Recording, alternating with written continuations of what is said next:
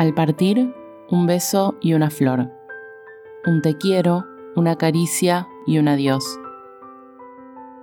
Es ligero equipaje para tan largo viaje. Las penas pesan en el corazón.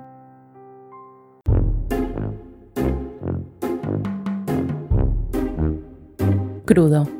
Relatos de autoficción que no están en el punto conveniente, de difícil digestión. No están curados ni suficientemente elaborados. En latín, crudus significa lo que aún está sangrando. Soy Andy Cookier y esto está crudo.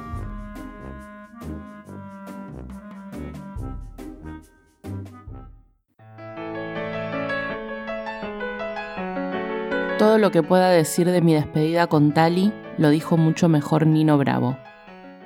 Nunca me consideré una cat person. En realidad nunca tuve mascotas de esas que podés abrazar o llevártelas a dormir en la cama. De chica tuve canarios, cotorritas y varios pájaros de especie diamante, pero nunca tuve mascotas para acariciar. Y tal vez asumí que nunca las tendría. Me parecía lejano el concepto de amar animales como si fueran tu familia. No lo entendía para nada. Por eso, sorprendí a toda la gente que me conocía cuando en 2010, post separación, cuando mi ex dejó la casa en la que vivíamos juntos, dije que iba a adoptar un gato. Tali llegó en julio. El día exacto es incierto, pero el 4 de julio armé un álbum en Facebook llamado Tali la nueva integrante de la familia. Me sentía como la escena al principio del Rey León, cuando nació Simba y Rafiki lo levantó en alto desde la roca del rey para mostrar el nacimiento del nuevo heredero al trono y que todos se arrodillaran ante el nuevo soberano de la familia real. El inicio de la gatocracia en la dinastía Kukier había comenzado. Con la ayuda de mis papás, mi ex y yo recién habíamos abierto una tienda de ropa, que se suponía que era un proyecto en común. De un día para el otro, me quedé al frente de un local con la casa vacía. Tenía 26 años, recién cumplidos, y sentía que no podía sola. Estaba muy angustiada. En ese momento, mi salud mental y estabilidad emocional eran bastante precarias. No estaba lista para hacerme cargo full time, pero no tenía opción. Abría de 10 de la mañana a 8 de la noche, de lunes a sábado. Me ocupaba de ir a comprar la mercadería, atender, estar en la caja, limpiar, acomodar, pagar los impuestos, los servicios, la alarma y no sé cuántas cosas más. La mitad de la ropa eran prendas de diseñadores independientes. Una de esas marcas se llamaba Vodeville Cats. Hoy sigue existiendo. Al menos en Facebook la encuentran con ese nombre.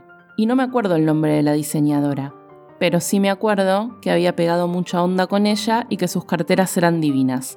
Tenían una onda pin-up, con moños, estampas hermosas y todos sus diseños eran 100% libres de crueldad animal. Yo misma le compré dos o tres carteras.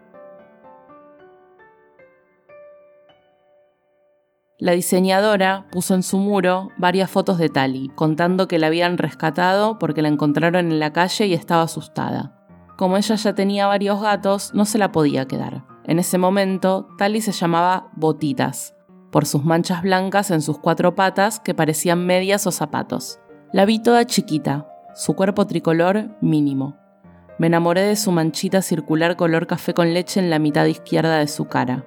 Al principio, todos pensaban que era mala idea y no entendían por qué quería adoptarla. Primero, porque me veían demasiado angustiada e incapaz de cuidar siquiera un cactus. Segundo, porque nunca había tenido particular interés o apego por los animales de compañía. Y tercero, por los prejuicios de siempre. ¿Cuándo la vas a cuidar si estás todo el día trabajando en el local? Mirá que hay que mantener una mascota y te va a costar plata, ¿eh? ¿Segura que vas a poder? Te va a romper los muebles. La adopté igual. Fuimos a buscarla con el auto de mi papá. Yo estaba nerviosa porque no sabía qué hacer con un ser vivo que dependía de mí para seguir viviendo. Me parecía un voto de confianza enorme, pero esa gata no se iba a criar sola. Así que apenas la vi, instintivamente le hice upa como si fuera un bebé. Compré una transportadora y fui a la veterinaria a elegir sus primeros juguetes. Le traje un platito celeste, con forma de pescado, para la comida, y uno color lila para el agua. Sumé la caja para las piedritas, un rascador de hilo sal, una varita con algo que parecía una gata peluda y una pelotita de felpa. Mi mamá me dio una canasta tipo picnic y metimos adentro un almohadón animal print con la esperanza de que durmiera ahí. Con los días, aprendí que Tali no quería dormir ahí y que no quería jugar con los juguetes, por más caros, coloridos o divertidos que fueran. Llegamos a casa y no me acuerdo mucho de cómo fueron los primeros días, pero yo siempre sentí que no me quería, e incluso ese sentimiento me acompañó algunas veces durante su último mes de vida. No sé si le habrá quedado algún trauma de cuando era muy bebé, si la abandonaron en la calle, se escapó o qué fue de su vida antes de mí. Durante el primer año me atacaba muchísimo. Tenía los brazos arañados y me daba miedo dormir porque de la nada saltaba a morderme la cabeza. Aprendí a leerle los ojos y el lenguaje corporal. Aprendí a alejarme cuando se venía con todo. Varias personas me dijeron que la devuelva, que la dé en adopción de nuevo.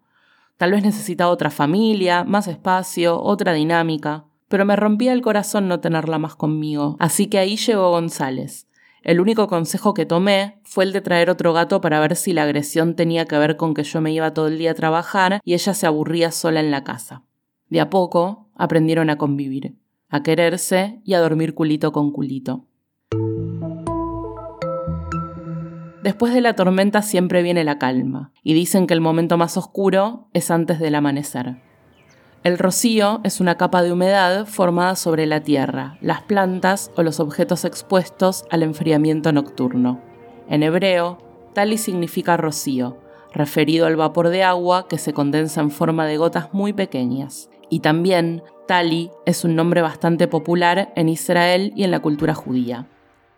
Tali, en realidad, es mi nombre en hebreo. No soy judía practicante, pero sí decidí hacer mi bat mitzvah a los 12 años, y para leer la Torá, el texto que contiene la ley y el patrimonio identitario del pueblo judío, es necesario tener un nombre en hebreo. Luego de varios encuentros de preparación para la ceremonia, minutos antes de leer la versión en fonética de hebreo que durante meses ensayé para la porción de Torah que me tocaba leer, el rabino me bautizó frente a toda la comunidad como Tali.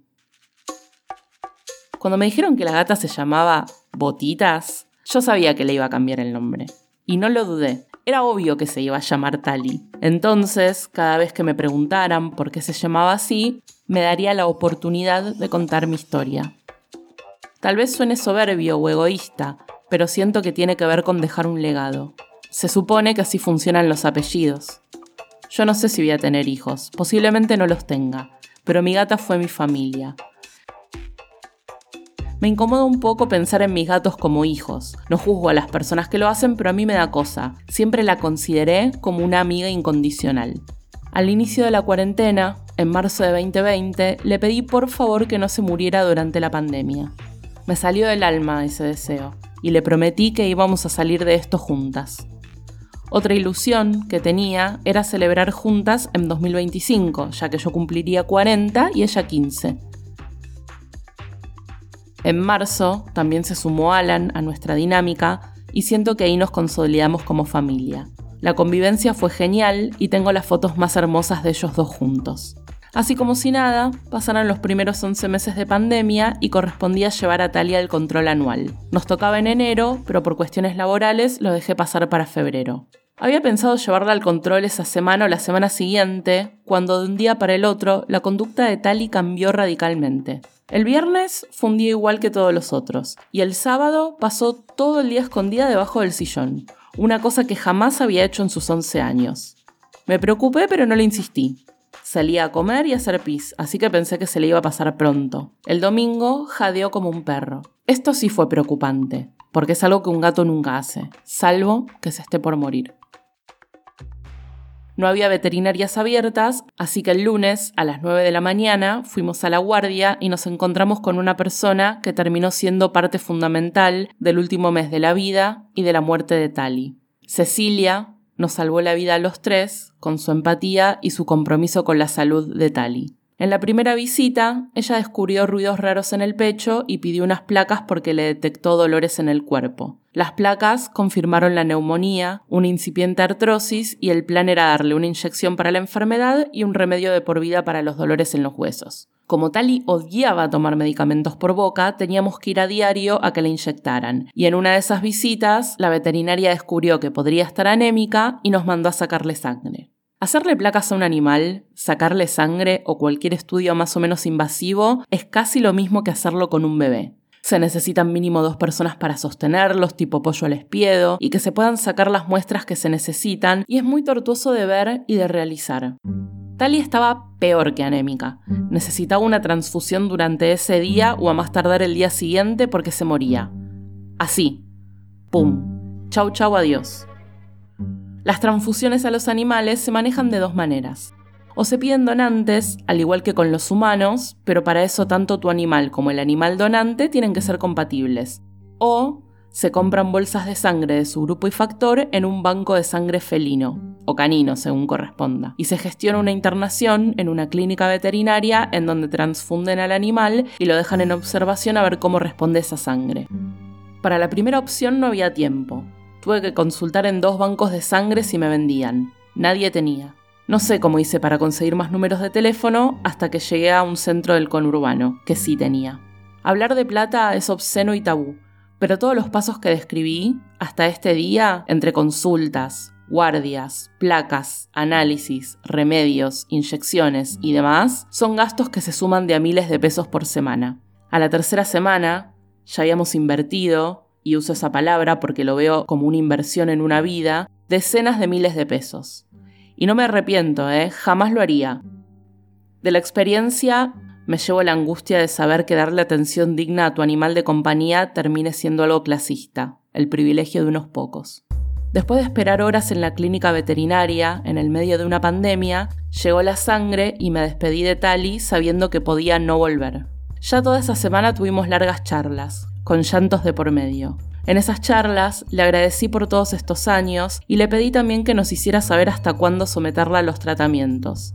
Los dos la despedimos y le dijimos que podía irse cuando quisiera porque no queríamos que se muriera sufriendo de dolor. Milagrosamente, la transfusión hizo efecto y al día siguiente la pudimos traer a casa. Pero a los tres días, su estado se revirtió y realizamos una interconsulta con una hematóloga felina para realmente quedarnos tranquilos que hicimos todo lo posible para tratar su enfermedad, que aún no tenía diagnóstico certero. La veterinaria nos citó en la clínica, nos dijo que habíamos hecho todo lo posible y que teníamos que hablar de eutanasia. Les confieso que lloré, pero también me reconfortó. Primero, porque dijo eutanasia y muerte digna, en vez de sacrificio o sacrificarla. Nuestros animales de compañía no son algo que entregamos en un altar por una creencia religiosa, y no entregamos sus vidas a cambio de otra cosa. Se trata de darle una muerte digna a un animal que sufre visiblemente y pensar si no es egoísta extender su presencia física cuando su calidad de vida es casi inexistente. Cuando tuvimos esta charla, Tali no podía moverse y se hacía pis encima todos los días. Un miércoles decidimos darle unas últimas inyecciones de corticoides para ver si lográbamos una mejora, pero convenimos en que si eso no ayudaba, el sábado sería la eutanasia. Porque si las inyecciones no funcionaban, su muerte sería en cuestión de días, ahogada y con mucho sufrimiento. Teníamos que tomar una decisión por ella. Lo hablamos con Tali, le explicamos todo, la mimamos mucho y nos preparamos para ese día porque en el fondo suponíamos que las corticoides no iban a funcionar cosa que terminó pasando. Armamos una playlist con nuestros temas preferidos. Yo elegí un tema en hebreo que se llama Uf Gozal, Vuela Paloma, que habla sobre los temores por lo que le pueda suceder a la persona que más amamos. La canción la canta un padre para su hijo, sabiendo que tiene que dejarlo volar aunque sienta necesidad de protegerlo. Yo elegí dos colitas con un moño de tul. Una me la puse yo ese día, y a la otra le saqué el elástico y le cosí el moño a una cinta que le puse a Tali en el cuello. Además, llevamos la caja en donde conservo las cenizas de González y un souvenir que traje de Disney París, una réplica del castillo, preciosa, rosa y mágica, como Tali. Llevé flores en un tupper, jazmines cortados y un ramo de astromelias. En la clínica llenamos el tupper con agua y puse las flores para que floten prendimos una vela aromática, le dimos play a la música y empezó el procedimiento. Previamente, yo, Andrea Verónica Kukier, firmé un documento con mi dirección y mi DNI en donde me responsabilizaba y dejaba constancia de que la eutanasia era mi decisión. Ahí acordamos utilizar el servicio de cremación de la veterinaria y que me llamarían a la semana siguiente para devolverme una caja con sus cenizas y una chapita que dijera Tali.